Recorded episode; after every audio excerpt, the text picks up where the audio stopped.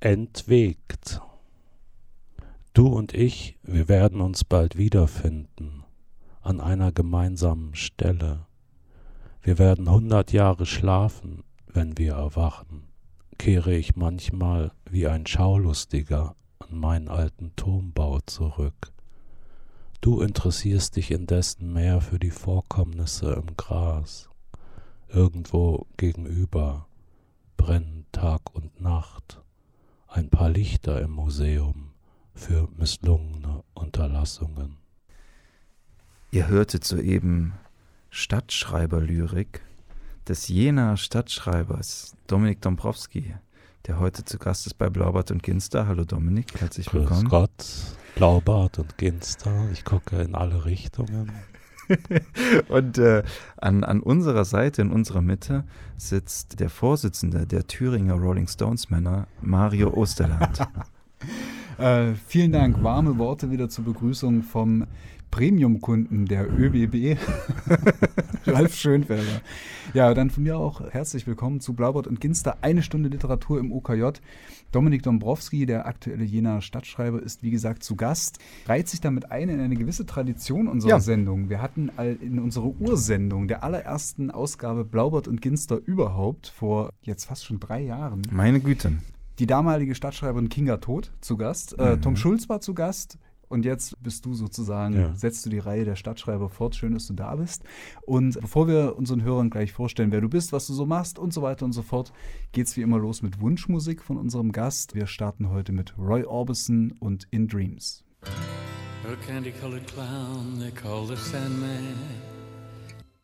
Hallo Nachbarn. Das war In Dreams von Roy Orbison, a candy-colored clown they call the Sandman. Das ist natürlich ein berühmter Song aus dem ebenso berühmten Film Blue Velvet von David Lynch. Wir, ihr hört Blaubart und Ginster übrigens, so etwa eine Stunde Literatur, Musik auf Radio OKJ mit Mario Ursuland, Ralf Schönfelder und Dominik Dombrowski, der jener Stadtschreiber, hat diesen Song ausgewählt, weil du ein alter David Lynch fest, äh, weil du ein alter David Lynch Fan bist. Ja, ich, also ich hätte den Song wahrscheinlich auch nie ausgesucht, wenn ich ihn einfach ohne David Lynch äh, gehört hätte. Dann ja. wäre er mir wahrscheinlich zu kitschig gewesen. Ja.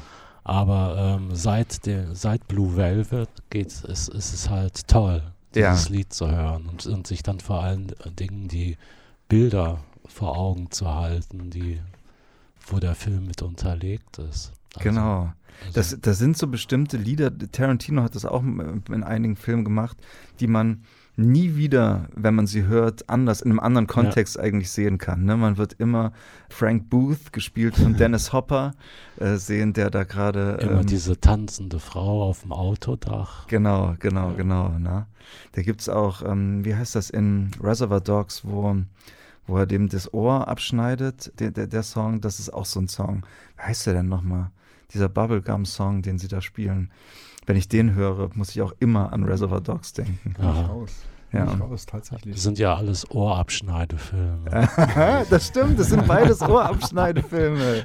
Crazy. Schön, ja, dann sind wir ja schon hier mittendrin. Ja, tatsächlich. Ähm, ich, ich, stelle meine Vorstellung jetzt mal kurz hinten an, weil äh, David Lynch jetzt schon so ein starkes Stichwort ist. Die St. Martin-Vision fällt mir da ein. Das ja. war tatsächlich in deinem aktuellen Gedichtband Ich sage mir nichts, äh, ähm, erschien bei der Edition Azur, jetzt dieser Wochen, kann man sagen, ist immer noch äh, ziemlich druckfrisch. Mhm. Ein Gedicht, bei dem ich tatsächlich auch sofort an David Lynch denken musste, weil darin ein Bild vorkommt, wie der Kopf eines Vaters als Laterne am Laternenstock des Sohnes hängt. Ja, ja. Das, das ist, äh, ist das tatsächlich irgendwie, äh, geht das in die richtige Richtung? Ja, das geht in die richtige Richtung. Also es ist auch tatsächlich noch mehr am Ende des Gedichts wenn dann die, diese Wichtelmädchen kommen an der Laderampe mhm. und dann alles äh, einpacken in Peter Bruegel Geschenkpapier. Ja, ist das ist auch so, eine, so ein David Lynch-Bild. Es, mhm. gibt, es gibt da, ich glaube, es ist in äh, Mulholland Drive gibt es ein Bild, ähm, wo auch so, so, so kleine Leute plötzlich da. Ja, ja, am Ende. Hin, ja, hinter dem Diner, auch aus so einem. Äh, ja, ja. Aus so einem ähm Aber der ist nicht klein, der hinter dem Diner. Das, der ist ja, nur, das ist so ein Zottel. Ach so, ja, stimmt. Aber die kommen aus dem, aus dem Kubus raus, aus diesem, aus diesem äh, genau. Würfel kommen die dann raus. Und stehen auch mal an so einer Türschwelle. Ja, ja. So. das sind dieselben, die äh, das blonde, die blonde Frau, ich habe ihren Filmnamen vergessen, die sie im Taxi trifft, ganz am Anfang. Ach, Zwei ja, alten Leute, die, genau. die kommen dann als Miniaturversion aus dem Würfel. Und gerade weil das immer so bildhaft ist in deiner Lyrik, so zugeht, auch das mit diesem Peter Bruegel Geschenkpapier oder ich habe auch in Vorbereitung auf die Sendung nochmal einem deiner früheren Bände Fermaten so nachgeschaut. Da gibt es so Titel Freskenreste oder vieles ist als Triptychon angelegt und so. Ich habe irgendwie mal lange Zeit ganz intuitiv geglaubt, dass du irgendwie mit Kunstgeschichte zu tun hattest in deinem Leben, dass du Kunstgeschichte studiert hast. Nee. Stimmt aber, stimmt aber gar nicht. Nee, ne? stimmt nicht, aber was, was halt der Fall ist, ich habe äh, unheimlich Lust, mir Titel auszudenken. Also das macht mir Spaß. Also, also auf, auf Titel zu kommen und mir Titel auszudenken. Da. Und das Komische dabei ist aber, wenn ich eine Lesung mache, ne, dann will ich, also dann, dann ist mir das zu blöd. Wenn ich, wenn man dann, weißt du, wenn du so ein Gedicht anfängst und dann sagst du erstmal dies Land. Hm. Ja, und dann fängst du an und dann äh, kommen die Leute mit in die Stimmung von diesem Gedicht rein und dann ist es zu Ende und dann wieder Norma. Also so, also da wird immer irgendwas abgebrochen. Ja. Das ist mir dann zu blöd. Also ich mag, ich mag Titel gerne, aber ich mag sie nicht gerne so im, im, in, in, in der Lesestimmung. Ja. Das heißt, dass, also ich mache das jetzt meistens so in den Lesungen, dass ich äh, vorher so die ganzen Titel aufsage. Die Setlist sozusagen durch. Ja, und dann ähm, ja. merken die Leute das dann ja auch, wenn dann so eine kleine Pause kommt ja. und so. Und, äh, also das, das ist irgendwie eine ganz andere Stimmung, wenn du das nicht durch diese neuen Titelsagungen so quasi abhakst. Ja, ja es ist ja auch, gut, als, als wir letzte Woche gab es eine Vernissage in der Villa Rosenthal und wir standen dann noch hinterher zusammen und da hast du ja auch gesagt, dass du eigentlich immer wieder dasselbe Gedicht weiterschreibst. Ja, ja, da stören ja dann Titel zwischendurch auch, wenn, wenn, es eigentlich nur die nächste Strophe quasi des langen Dominik Dombrowski-Gedichts ist. Ja, ja, ich, ähm, ich habe gesagt, dass ich seit, seit, seit, seit meiner Kindheit eigentlich ein Gedicht schreibe. Also es, ist, es, geht mir immer wieder dasselbe in Variationen durch den Kopf. ja das stimmt. Ja, das ist, auch, das ist auch tatsächlich dann in den Bänden so, dass man das sehr gut äh, merkt, wie das so ineinander fließt. Ich glaube, sogar deine ersten drei Bände, Finissage, Fremdbestäubung, Fermaten, die drei Fs, hast du selber auch mal als Triptychon bezeichnet, glaube ja, ich. Ja, ne? die, das, das, hängt miteinander irgendwie auch alles zusammen. Ja. Und das geht übrigens in den nächsten Büchern auch so weiter. Ja. Also ähm, künstliche Tölpel, was dann eine Erzählung ist und ähm, ich sage mir nichts, das ist beides irgendwie, also das eine ist, da, ist der Kommentar zu dem anderen. Ja, da wollte ich dich ohnehin noch drauf ansprechen, also mache ich es jetzt gleich, weil äh, das Gedicht, was wir am Anfang von dir gehört ja. haben, endet ja mit den Versen, die der Erzählung Künstliche Tölpel vorangestellt ja. sind, nämlich irgendwo gegenüber brennen Tag und Nacht noch ein paar Lichter im Museum für misslungene Unterlassungen. Ja. Und wir werden das nachher auch noch ein paar Sachen aus dem aktuellen Band hören der titelgebende Tölpel, der, also nicht der titelgebende Tölpel, aber äh, einer dieser Tölpel, der mit den künstlichen Tölpeln, wir reden hier von Seevögeln, äh, miteinander verbunden sind, der Nigel, ja. kommt in beiden Büchern vor, ja. sowohl in der, sowohl in der Prosa-Erzählung als auch genau. ähm, als Epilog sozusagen des neuen Gedichtbandes. Ja. Wie fließt das bei dir im Schreiben zusammen? Also ich meine, dass die Lyrik immer so weiterfließt, kann ich mir noch ganz gut vorstellen. Wie ist es, äh, wenn, wenn die Gattung übergreift? So? Ja, das ist im Grunde genommen ist es so ein, so, ein Erlebnis, so eine Erlebnislyrik oder Erlebnis. Also bei mir gibt es, also mit Erzählung und Lyrik, ja, das ist bei mir immer so eine, so eine, also äh, keine Glückssache, aber es ist halt, ähm, es stellt sich immer dann erst raus. Also zum Beispiel Künstliche Tölpel ist, ist äh, eine Erzählung, die wiederum aus zwei Short Stories und mehreren Langgedichten besteht. ja. Und dann stellt es sich so raus, was und wo ich dann wieder denke, also man, ich fange an, eine Erzählung zu schreiben und manchmal verdichtet die sich aber direkt am Anfang so, dass ich das dann als Gedicht stehen lasse. Und manchmal ist es nicht so und dann wird es halt eine Erzählung. Oder eine Short Story. Und, und wo kam beim Schreiben der Punkt sozusagen, dass der jetzt beispielsweise dieser, dieser Tölpel äh, Nigel, dass der sich, dass der in beiden Texten auftauchen musste. Also dass der sozusagen, der war ja mit der Erzählung noch nicht abgearbeitet, sondern dann musste er sozusagen als eigenständige Gedichtfigur musste er ja nochmal erscheinen, offensichtlich. Ja, weil mich, also, also innerhalb der Erzählung ist das natürlich ein gewisses Symbol für die, für die äh, Hauptfigur, für diesen Laszlo. Hm. Erzählt doch vielleicht mal kurz, was es mit dem Nigel auf sich hat, für diejenigen, die weder die Erzählung noch das Gedicht kennen. Willst du das vielleicht kurz machen? Also das ist eine, eine Geschichte, also dieser, dieser Hauptprotagonist Laszlo, der hört halt Radio und ähm, dann kommt da diese Geschichte über diesen, diesen Tölpel, der sich da verliert in, in so einem von Umweltschutzamt von Neuseeland. So eine Künst, da werden so künstliche Tölpel platziert, damit sich da echte ansiedeln und dann kommt halt nur einer und der findet, das ist dieser Nigel. Den nennen die, die Forscher nennen die Nigel. Genau. Ja. Der bleibt dann da und verliebt sich halt in so eine Attrappe, in so einen Attrappentölpel. Und als dann, dann noch ein paar andere kommen, dann bleibt er aber seiner Attrappenfreundin treu und baut er ein Nest. Und das ist halt so ein Symbol. Also erstmal ist es eine wahre Geschichte. Das habe ich halt im Radio gehört und war ganz hingerissen und habe das dann direkt mir notiert.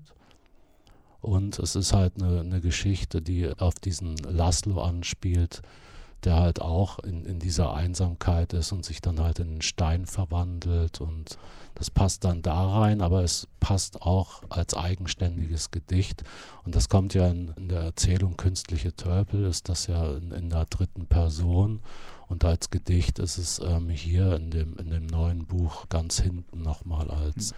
in der ersten Person. Ich finde es ziemlich klasse, weil es auch ist halt nicht das Einzige, sondern auch der Laszlo, der Ich-Erzähler in, der, in, in Künstliche Tölpel, überlegt sich sozusagen ein Melanom rauszuschneiden zu lassen aus, aus dem Knie. Und das, da gibt es ja dann auch ein Gedicht in der Ich-Form wiederum im ja. Ich sage mir nichts. Und ich finde es total klasse, also ganz generell, wenn Schriftsteller mhm. sich so auch selber remixen und sich selber ja. einzapfen. Ja, es ist, äh, so, ne? es ist ein Remix, aber es ist auch bei mir ist es so, dass, dass dieses, wenn, wenn ich irgendein Buch abgeschlossen habe, dann ist es nicht fertig. Also das ist für mich dann nicht in Stein gemeißelt. Also das kann sein, dass ich, dass ich noch nicht zufrieden bin oder dass ich da Lust habe auf eine Variation. Dann schreibe ich das halt nochmal oder es ist dann halt irgendwie wie so ein, eine zweite oder eine dritte Fassung. Ja, mhm. So irgendwie. Es gibt ja, Nein, ja. es gibt ja auch äh, bei, bei Tra Trakel hat, glaube ich, auch mehrere Fassungen von ja, ja, ja, geschrieben, die dann da immer wieder rumgeistern. Wunderbar. Was mir noch äh, einfällt, ist die Geschichte äh, des einsamsten Wals der Welt. Daran musste ich denken, als ich von dem Nigel und den Betonattrappen äh, gelesen habe. Ken, kennt ihr diese Geschichte? Nein, ich kenne die nicht. Weil deine, deine Bücher haben auch oft so einen, so einen schönen dunkelblauen, an das Meer erinnernden äh, Umschlag. Ja, Deswegen komme ich, glaube ich, gerade so drauf. Wahrscheinlich eine Edition Azur. Ja, ja, natürlich. na klar, na klar. Und ich denke an den einsamsten Wal der Welt, den äh, Forscher entdeckt haben. Und zwar ist das ein Buckelwal, wenn ich mich richtig erinnere, der eine Kehlkopffehlbildung hat. Oh yeah. Und äh, Wale sind ja Herdentiere, ja. die miteinander so enge soziale Beziehungen pflegen und kommunizieren eben durch die Gesänge. Nun hat dieser einsamste Wal der Welt, diese mhm. Kehlkopfmissbildung. Und die, und die Wale der, haben noch nichts von Inklusion gehört. Naja, also die Wale verstehen seinen Gesang einfach nicht. Ja, Sie können damit nichts anfangen, können ihn nicht als den ihren definieren. Ja. Und das bedeutet, dass dieser Wal ganz allein durch die, mm. durch die Meere schwimmt und singt auf der Suche nach Anschluss an eine Herde, aber keine kann ihn aufnehmen, weil sie ihn nicht verstehen. Oh. Ist das nicht unfassbar traurig? Irgendwie ja, schon. Das, ähm, und woher kennst du die Geschichte? Tja, wenn ich das wüsste, das sind halt also so. Sonst kann es Gefahr laufen, dass es auch mal irgendwie bei mir endet als Gedicht. Ja, also ich, ich, ich, ich würde sie dir jetzt hiermit äh, äh, aufgezeichnet und unterzeugend überlassen. Also. Ich würde sagen, oder? Bevor, bevor, wir gleich noch ein bisschen weiterreden, noch in deine Texte einsteigen, hören wir Musik, genau. Und was hören wir denn, Dominik? Was darf es denn sein? Guck mal, Dominik, wenn du hier ist auch nochmal die Liste, wenn du nochmal gucken ich, willst. Ich, ich würde sagen, wir könnten vielleicht diesen Cave-Song hören. Unbedingt. Ja. Ist immer gern ge gehört bei uns. Ja. Until the End of the World war das vom Hausheiligen von Blaubert und Ginster, eine Stunde Literatur im OKJ nämlich Nick Cave. Und wir haben heute Dominik Dombrowski zu Gast, den wir immer noch nicht, wie das äh, unsere journalistische Sorgfaltspflicht eigentlich verlangt, vorgestellt haben. Und da ich bisher so viel gequatscht habe in dieser Sendung, mache ich jetzt einfach ein kleines Outsourcing-Programm und sage, Ralf, bitte stell doch einfach mal Wer ist Gast eigentlich vor. dieser Dominik Dombrowski, der Frag sich hier. ausgezeichnet? Also, wenn Die ich Frage hier, ist doch, ist der Autor da überhaupt eine verlässliche Quelle? ja, ja, ja. Nee, deswegen frage ich ihn ja auch nicht, sondern lese es hier vor aus dem, aus, äh, dem Buch. Ich sage mir nichts, das soeben in der Edition Azur erschienen ist. Mal sehen, wie weit wir kommen. Geboren 1964 in Waco, Texas. Da halte ich schon gleich mal an, an dieser Stelle. Denn ich weiß nicht, Dominik, hast du schon mal was von Hermes Fettberg gehört? Ja, Zufällig? ich. Her genau. Gibt's den? Lebt er noch? Der lebt noch in Wien, ja, Ah. ja. Und äh, Hermes Fettberg ist ja so ein Masochist und also hat gerade eine besonders hohe Meinung von sich. Und eines seiner Aphorismen, seiner Bonmots war immer, das war ihm von, es war ihm von vornherein vorbestimmt, eine erbärmliche Existenz zu führen, weil er in Unternalb in Niederösterreich geboren wurde. Hm. Und du bist nun an einem Ort willst- geboren, Was das- willst du mir damit pass auf, sagen? pass auf, und jetzt, jetzt kommt's. Und du bist in einem Ort geboren, der, Ja, man schreibt ihn etwas anders, aber man könnte ihn auch Wacko aussprechen. Und Wacko ist natürlich das englische Wort für komischer Kauz. Und meine Frage ist jetzt, meinst du, der ist da, Wow. wow. meinst du, da ist auch schon eine gewisse Vorbestimmung vielleicht in Also- dem Ort ge gewesen? Also ich, ähm, also so mit Vorbestimmungen und sowas, da, ähm, da, da forsche ich ja eigentlich dauernd drum. Und aber, aber das ist mir jetzt mit diesem komischen Kauz, das ist mir neu. Also ich kenne ich kenn Waco eigentlich nur von diesem Typen da, diesem, diesem Sektentypen, der da Mhm. irgendwie so, ein- so ein Massaker ange, Ja, angerichtet hat. Ja, aber ja gut, da muss ich mal drüber nachdenken. Komischer Kauz kann natürlich sein. Man, man schreibt es anders aus. so. Also mit CK ist dann Wacko. Na gut, schade, schade. Okay, dann machen wir mal weiter mit dem nächsten äh, Punkt. Also aufgewachsen in Biarritz in Südfrankreich, studierte Philosophie und Literaturwissenschaften. Nach Gelegenheitsjobs als Nachtschichtleiter, Kellner in Thailand und Florist in einem Schnäppchenmarkt lebt er heute als Autor. Also eine exemplarische In- in- Karriere. In Bonn, das wollen wir In Bonn. Unter, das In wollen Bonn. wir jetzt nicht unterschlagen. Beziehungsweise in Jena, denn er ist ja von Köln. Eine exemplarische Laufbahn hast du, hast du hinter dich gebracht. Du bist zwar in Texas geboren, aber du hast da nicht lang gelebt, ne? nee, nee, ein paar, ein paar Wochen. Ja. Also ich intrauterin habe ich natürlich dann länger da schon gelebt. Ne? Ja. Also so neun Monate und dann noch ein paar Wochen extrauterin. Ah, Alles klar. Wie ist es dann sozusagen dazu gekommen, dass du also nach dem Philosophie- und Literaturwissenschaftsstudiums äh, gesagt hast, jetzt Nachtschichtleiter oder, oder jetzt nach Thailand? Ja, das, das war so, dass ich ähm, zwar auf dem Weg war, Mhm. also mit diesem Akademischen konnte ich mich ja sowieso nie so gut Ja. anfreunden. Dann war ich auf, auf eigentlich auf einem ganz guten Weg, mit, also eine, eine Magisterarbeit zu schreiben über Ja. Camus. Ah, Und dann ist aber dieser Professor, bei dem ich da viele Sachen, viele Camus-Sachen gemacht habe, der ist dann emeritiert, der war dann nicht mehr da. okay. Und dann habe ich mir einen anderen suchen wollen, aber mit dem habe ich mich dann irgendwie, den mochte ich nicht. Mhm. Und ähm, der war mir einfach zu blöd. Der hat irgendwie, ich kam da rein, weißt du, dann meinte der irgendwie, ich soll jetzt erstmal wieder rausgehen und dann hat er sich da irgendwelche Tristan und Isolde-Karten bestellt. Für und, und, und das war erstmal so, und, und also dann musste ich dann, dann wieder reinkommen nach zehn Minuten.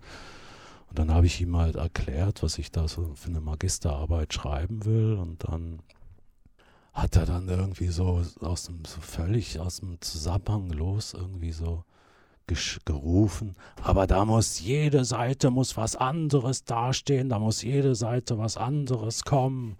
Und ich habe das gar nicht, ich, hab, ich dachte, ich, was ist denn das für einer? Ist der verrückt? So. Dann- ich habe den gar nicht richtig, ich habe das gar nicht richtig verstanden. Naja, jedenfalls, ich bin da raus und dachte mir, nee, dann warte ich jetzt noch mit der Magisterarbeit. Ich Mhm. mache da, ich, denke mir was anderes aus. Ja. Ja, und dann habe ich es halt, dann, wie es dann so ist, dann habe ich dann irgendwie einen Job angenommen, dann habe ich es dann irgendwann ganz gelassen mit der akademischen Karriere. War das quasi direkt nach dem Studium, als du dann quasi nach Thailand bist? Weil du warst einige Zeit dort, oder? Ja, ja, ich bin da gewesen und ich hatte, ich hatte irgendwie 1300 Mark mal da noch und dann, das war so eine kleine Erbschaft von meiner Oma und dann ähm, dachte ich, okay, jetzt versuch mal so lange wie möglich mit der, mit der Kohle da klarzukommen. Und ja, und dann ähm, war, hab ich, bin ich da auf Kopangan gelandet und äh, dann war die Kohle irgendwann mal fast zu Ende. Also ich bis auf einen Reisescheck hatte ich dann irgendwie alles ausgegeben. Das war so nach ein paar Monaten. Ich hatte aber keine Lust, irgendwie schon wieder abzureisen. Und da habe ich aber dann zwei Leute kennengelernt, einen Berliner und einen Thai, die haben zusammen so eine Reggae-Bar gehabt. Dann habe ich, äh, gegen, habe ich mir da so eine Hütte selber, das war so eine eingefallene Hütte, die habe ich mir dann irgendwie wieder provisorisch hergerichtet und habe dann da so ein, geholfen, da ein bisschen so zu kellnern und zu machen in der Küche und sowas. Und dann hatte ich dann, konnte ich da halt frei essen und frei trinken und äh, die Hütte hatte ich mir ja selber hergerichtet und dann konnte ich es halt, dann haben wir es immer länger rausgezogen. Ja, sehr cool. Und dieser, der, der das, irgendwann ging es dann halt nicht mehr, weil der, der, der Thai, der Fett hieß der, der ist dann irgendwie verhaftet worden, weil sie, weil sie bei denen Drogen gefunden haben. Und der, der Berliner, ich weiß gar nicht mehr, wie er hieß, der hatte immer mehr nur noch Augen für seine große Liebe.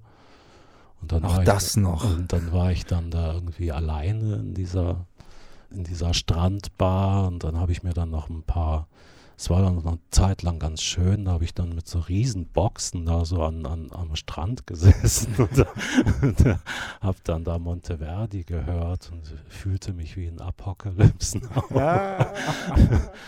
und dann, und dann habe ich dann aber irgendwann, habe ich dann halt meine Koffer gepackt, Ja. meinen Seesack Ja. und bin dann wieder zurück.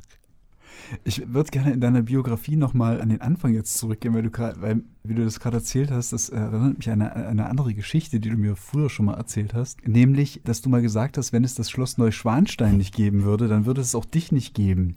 Und du hast ja schon angedeutet, dass du immer so ein bisschen nach Zusammenhängen suchst, nach was Ja. ist so vorbestimmt und was, äh, wie sind so die biografischen Zusammenhänge. Kannst du uns das kurz erklären, warum es dich nicht ohne das Schloss Neuschwanstein gegeben hätte? Ja, also, also es, ich, mich gäbe es nicht, wenn es nicht Ludwig II. gegeben hätte. Oder so. Ja. Oder so. Ja, weil mein Vater war bei der Bundeswehr, also bei der Luftwaffe, Navigator und deswegen ja auch diese ganzen Ortswechsel und so, aber der hat dann irgendwann einen Tiefflug über Neuschwanstein gemacht. Und dann ist er, also der ist so tief geflogen, dass sie irgendwie so eine Nummer aufgeschrieben haben vom Flugzeug. und dann ist er, dann ist er strafversetzt worden nach Oh, ja. Leipheim an die Donau und da hatte dann meine Mutter kennengelernt. Aha. Deswegen, und also wenn es dieses Schloss Neuschwan, also wenn es Ludwig II. nicht gegeben hätte, dann auch mich nicht. Okay. Und hast du, hast du irgendwie eine Ahnung, ob dieser Ludwig II. sich, sich irgendwie nochmal richtig direkt niederschlagen wird in deinem Schreiben? Ich hatte das noch nicht ganz angesprochen, irgendwie, weil ich solche Fragen gegenüber Autoren immer hinauszögere. Aber du, du schreibst ja schon auch an deiner eigenen Biografie entlang, die du natürlich fiktionalisierst. So, ähm, Ja, also unabhängig davon, von dieser Tieffluggeschichte, war ich halt äh, schon eigentlich auch ein Fan von Ludwig II. Also, Okay. ich, ich, also, ich, also von dem Umfeld, sagen wir mal. Also ich habe mich mal eine ganze Weile beschäftigt, also mit, mit dem, diesem ganzen, also sämtliche Werke von Thomas Mann und dann, was dann halt dazugehört, also Richard Wagner, Friedrich Nietzsche, Ludwig II. kam da halt auch drin und, oder diese Visconti-Filme da mit Helmut Berger. Klausmann hat auch ein, ein, ein Buch über äh, Ludwig II. geschrieben. Echt? Der Sohn von, ja, ja. Das heißt, ich glaube, vergittertes Fenster oder ich bring's jetzt durcheinander. Aber es gibt so ein, ist wie eine Novelle ah, über die letzten Tage von Ludwig II. Ah, die letzten Tage ausgerechnet. Ja, ja, ja. ja. Naja, der, da gab es natürlich, gibt's natürlich so eine Verbindung von Klaus Mann zu Ludwig II., so das, das Ja. Melancholische und irgendwie zum Suizid neigende. So, ja. Ja, also es gibt diesen schönen Satz von Ludwig II. Ich möchte mir und anderen ein Rätsel bleiben. Das ist schön. Ja. Das ist schön, ja. Ich würde sagen, wir hören gleich mal was von dir äh, aus deinem aktuellen Werk. Vorher hören wir aber noch jemand anderen. Vielleicht Tom Waits?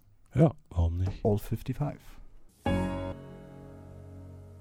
All 55 war das von Tom Waits. Ihr hört immer noch Blaubart und Ginster, eine Stunde Literatur im OKJ mit Ralf Schönfelder und Mario Osterland. Und unser Gast ist heute der amtierende Jenaer Stadtschreiber Dominik Dombrowski. Und wie in jeder Sendung mit Gast, wie das zur guten Tradition bei uns geworden ist, hören wir jetzt was aus dem aktuellen Werk. In dem Falle ist das der Gedichtband Ich sage mir nichts von Dominik Dombrowski. Viel Spaß damit. Also ich lese dann drei Gedichte vor aus dem Band, die St. Martin-Vision, Diesland und Bei Zeiten. Auf dem Rückweg von der Tankstelle gerate ich plötzlich mitten in einen Martinszug. Es ist ein schwüler Novemberabend, etwa 25 Grad. Nun ist es endlich dunkel, sagen die Daddys. Dunkel, aber laut ist es auch und im Vorgarten neben den lichtgesicherten Baustellen habe ich die, plötzlich die Vision, wie ich zu einem der Daddys werde. Ich sehe mich, wie ich mich zu meinem imaginären Sohn hinunterbeuge, im Partnerlook unserer Verkehrssicherheitswesten, im Rauschen der Rush-Hour sagt er, jetzt geht es endlich weiter und weiter, Daddy. Sei bloß vorsichtig, kleiner Mann, gehe immer nur bei Grün über die Ampel und behalte deinen Text bei. Da oben leuchten die Sterne, hier unten leuchten wir. Dann zupft er an einer Plastiktüte, die die Laterne umhüllt, in der ein dürres LED-Licht glimmt. Ich möchte gern wissen, was in meinem Kopf vorgeht. Ich beobachte mich dabei, wie ich für einen Moment an einer nassen Treppe auf meine Schuhe starre. Hinter mir die Kolonne der Scheinwerfer, der Autos, die Ungeduld der Fahrer. Vor der Ampel sehe ich meinen imaginären kleinen Jungen in der Erwartung des Festes zwischen den Baustellen für eine kurze Zeit. Befällt mich vielleicht doch eine Ahnung ob der Trostlosigkeit dieser Veranstaltung. Doch im nächsten Moment verbiete ich mir all das zu Ende zu denken, am Zebrastreifen mit dem Sohn an der Hand, der zu mir aufsieht und vielleicht auch ahnt, was es bedeutet, dass dieser große, bemühte Mann, der ich bin, ihn begleitet, durch all diese Idiotie. Und dann hängt plötzlich der Kopf vom Daddy am Laternenstab und spricht, Hast du denn auch dein Lied gelernt? Und an der Hand staunt der zu mir aufblickende Sohn in ein langsam verglühendes LED-Licht und rennt mit dem Vaterkopf am Stab in meine Firma, als wäre dies ein möglicher Ausweg, und ich, der Vaterkopf, singe, als ich mein Büro erkenne, immerzu Strawberry Fields Forever, Strawberry Fields Forever und wippe am Stab.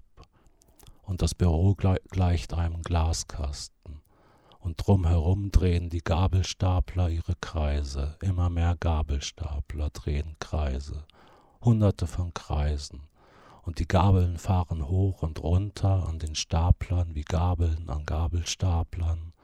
Und dann ist alles verstopft von Gabelstaplern. Und überall blinken und tönen Martinshörner auf und all die Gabelstaplerfahrer stehen plötzlich auf und nehmen ihre Baseballkappen ab und sie formieren sich zu einem Chor und singen das Laternenlied. Und ich im Glaskasten singe Strawberry Fields Forever. Und mein Gedächtnissohn sieht hinten an der Laderampe plötzlich ein Wichtelmädchen kommen, dann noch eins und dann immer mehr dieser Wichtelmädchen, wie sie beginnen, mit Hilfe krebserregender Pasten alles mit Peter Bruegel Geschenkpapier unter sich zu begraben.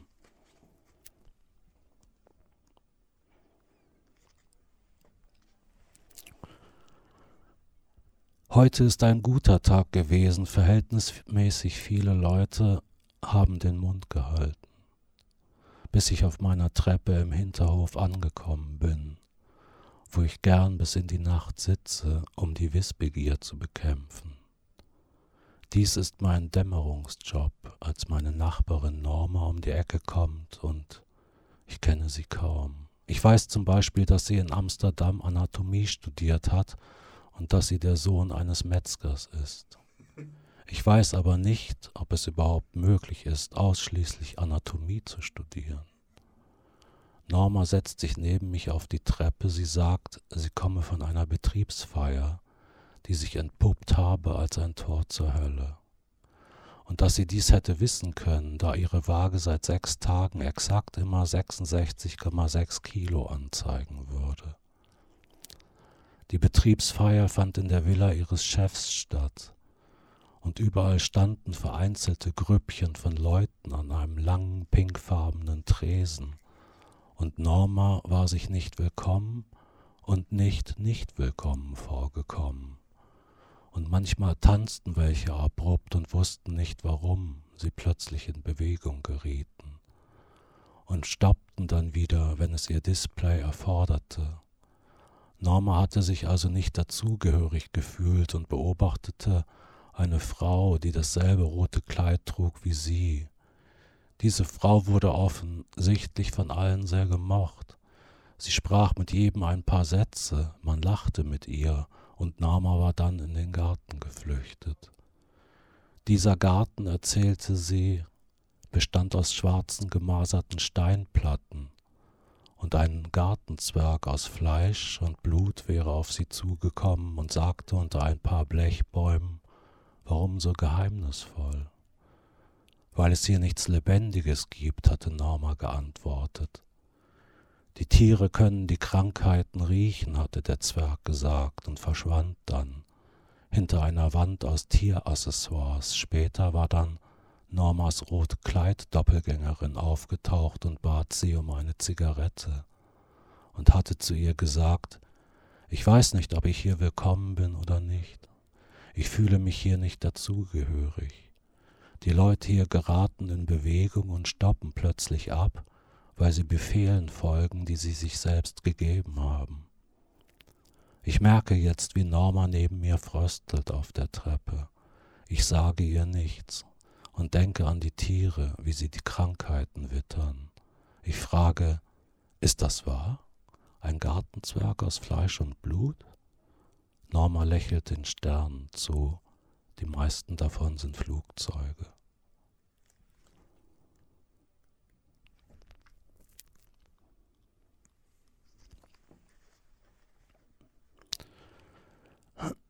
Ich verlasse einen Kiosk in der Bahnhofsgegend von Köln Süd wie ein Land, in dem ich vor unendlich langer Zeit geboren worden bin um eine Regenzone zu betreten, ein überflüssig gewordenes Straßennetz, das mir nicht in den Kopf will, wie hier ein Zug einfahren soll.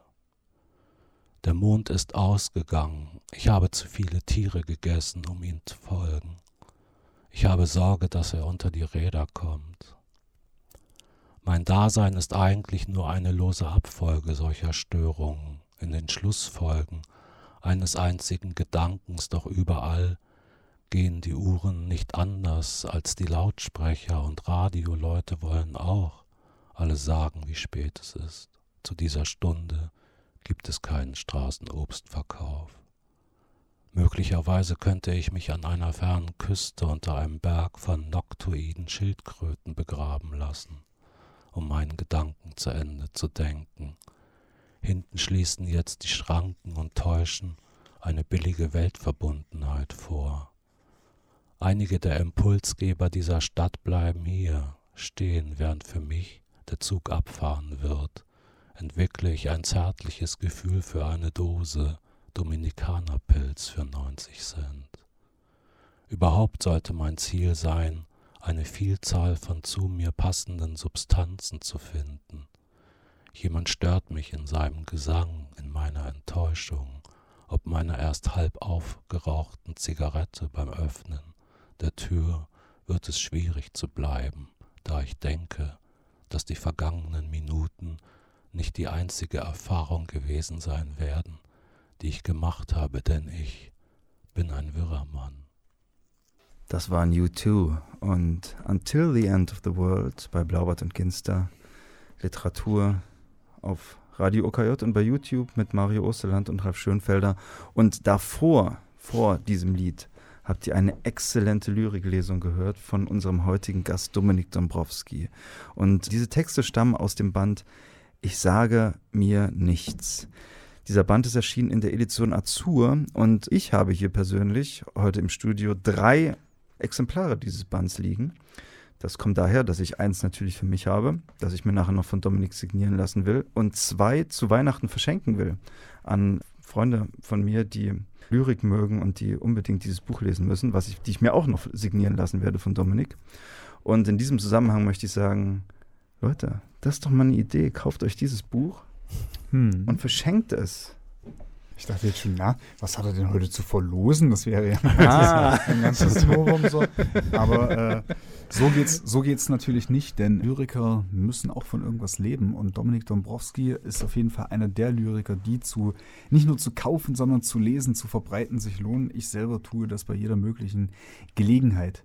Auch, auch, in deinen eigenen Lesungen teilweise, ne? Ja, das stimmt. Ich habe eine Zeit lang in meiner eigenen Lesung eines meiner Lieblingsgedichte von, von Dominik mit eingebaut, nämlich Richtige Rehe aus dem Band Fremdbestäubung, weil es einfach so gut gepasst hatte zwischen meinen Gedichten, in denen erstaunlicherweise auch wahnsinnig oft Rehe vorkamen. Und dann dachte ich mir, naja, warum nicht? Das, Na klar, das, ja. Ich bin ja auch so ein schicksalsgläubiger Mensch, von daher ah. ist es, äh, ja. Ja, und Mario, du hast gerade schon angesprochen, Lyriker müssen von irgendwas leben. Und eins, wovon Lyriker hin und wieder leben, sind Stipendien. Aha, nee, das Gott war wirklich, aber wirklich, die Überleitung ja. wie mit Vaseline. ähm, ja, Stipendien. Dominik ist der aktuelle Stadtschreiber in Jena. Und lieber Dominik, du bist, glaube ich, seit, seit wann? Seit August hier? Seit Mitte August. Seit Mitte August. Treibe ich mich in Jena rum. Also schon eine ganze Weile. Wie, wie lebt es sich denn so in Jena? Also ich bin jetzt vor allen Dingen, ich lebe ja in einer Villa. Ne? Ja. In einer Villa rum. Ich bin jetzt Villenbewohner wie Thomas Mann. Ausgezeichnet. So. Ja. ja, und also sehr gut. Also ich habe hier so, so, so, eine Überdosis ne, an Kultur. Ja. Also es ist also in Bonn gibt es zwar auch äh, so Lesungen jede Menge, wenn ich nicht mhm. sowieso direkt durchfahre bis Köln, wenn man schon mal am Bahnhof ist. Aber hier in Jena findet wirklich ziemlich viel Literatur statt. Ich weiß nicht, ob das jetzt Ausnahme ist dieses Jahr oder ob es euch auch so vorkommt oder ob das immer so ist. Das ist ziemlich immer so, ja. ja. Auf jeden Fall. Oder weil ich jetzt halt da irgendwie so als Stadtschreiber, ich nehme halt alles mit. Ja. Und, und deswegen habe ich, ähm, also komm, red mit vielen Leuten, bin bei vielen Lesungen.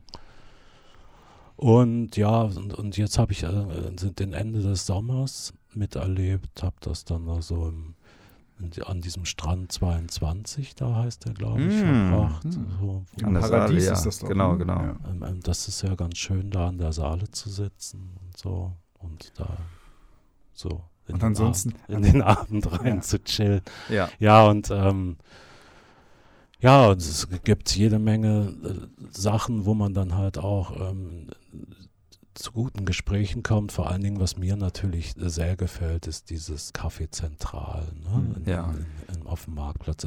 Also weil erstmal schon, was steht da unten dran, ab 19, also bis 19 Uhr geschlossen. geschlossen. Da, ist, und ähm, wenn man da hingeht, dann kann man da so gemütlich so um 1, 2 Uhr hingehen, noch nachts und vor allen Dingen, man kann da rauchen.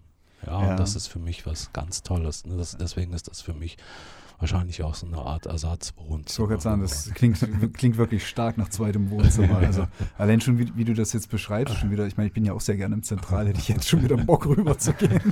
Ja, Aber es okay. spricht ja nichts ja. dagegen. Nee, spricht genau, nichts dagegen. Ja. Ja, genau. Denn äh, wir sind nämlich auch gleich und fast schon durch mit unserer Ja, Sendung. wir sind das durch. Das heißt, äh, wir hätten jetzt gleich Zeit, auf 1, 2, 3, 7 Bier ins Kunowski zu gehen. Ralf, hast du Oder ins Zentral. Ja, genau.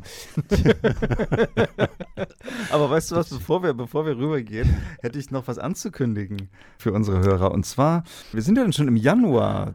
Wir, wir, zeichnen nämlich ehrlich gesagt Anfang Dezember auf, aber die Sendung wird erst Ende Dezember ausgestrahlt oder in der zweiten Hälfte des Dezembers. Deswegen kommen jetzt also die, die Tipps für Januar. Und zwar habe ich nur einen. Am 22.01. in der Villa Rosenthal. Es äh, läuft gerade in der Villa Rosenthal eine Ausstellung zu Johannes Bobrowski mit Fotografien von Dmitri Urche. Scheiße, jetzt habe ich den Namen versaut. Mit Fotografien von Dmitri Wojciechowski. Aha. Und äh, im Rahmenprogramm dieser Ausstellung werden Ingo Schulze und Tom Schulz zu sehen sein. Tom Schulz, von dem wir früher vorhin gesprochen haben, der auch schon mal Stadtschreiber in Jena war und die sich also über Johannes Bobrowski und äh, den Einfluss von Bobrowskis Texten auf ihr eigenes Schreiben unterhalten werden. Genau. Dann gehen wir jetzt aber wirklich ins Zentral und nicht ja. ins Kunowski oder ins Kunowski oder in beides hintereinander. Ja. Liebe Grüße an beide Einrichtungen an dieser Stelle. äh, Dominik, vielen Dank, dass du unser Gast warst. Ja, das war, war eine schön. schöne runde Stunde mit dir. Finissage, Fermaten, Fremdbestäubung, künstliche Tölpel und Ich sage mir nichts sind fünf exzellente Bücher von Dominik Dombrowski. Kaufen, lesen, verbreiten, teilen, beschenken und so weiter und so fort. Wir hören zum Abschluss noch einmal Musik. Und zwar würde ich sagen David Bowie, oder? Ja, war das eine gute Idee. Wir, wir haben mit Lynch begonnen, wir enden mit Lynch, ja. denn es kommt I'm Deranged. Aus Lost Highway. Genau. okay. Tschüss, Tschüss, Leute. Frohe Weihnachten.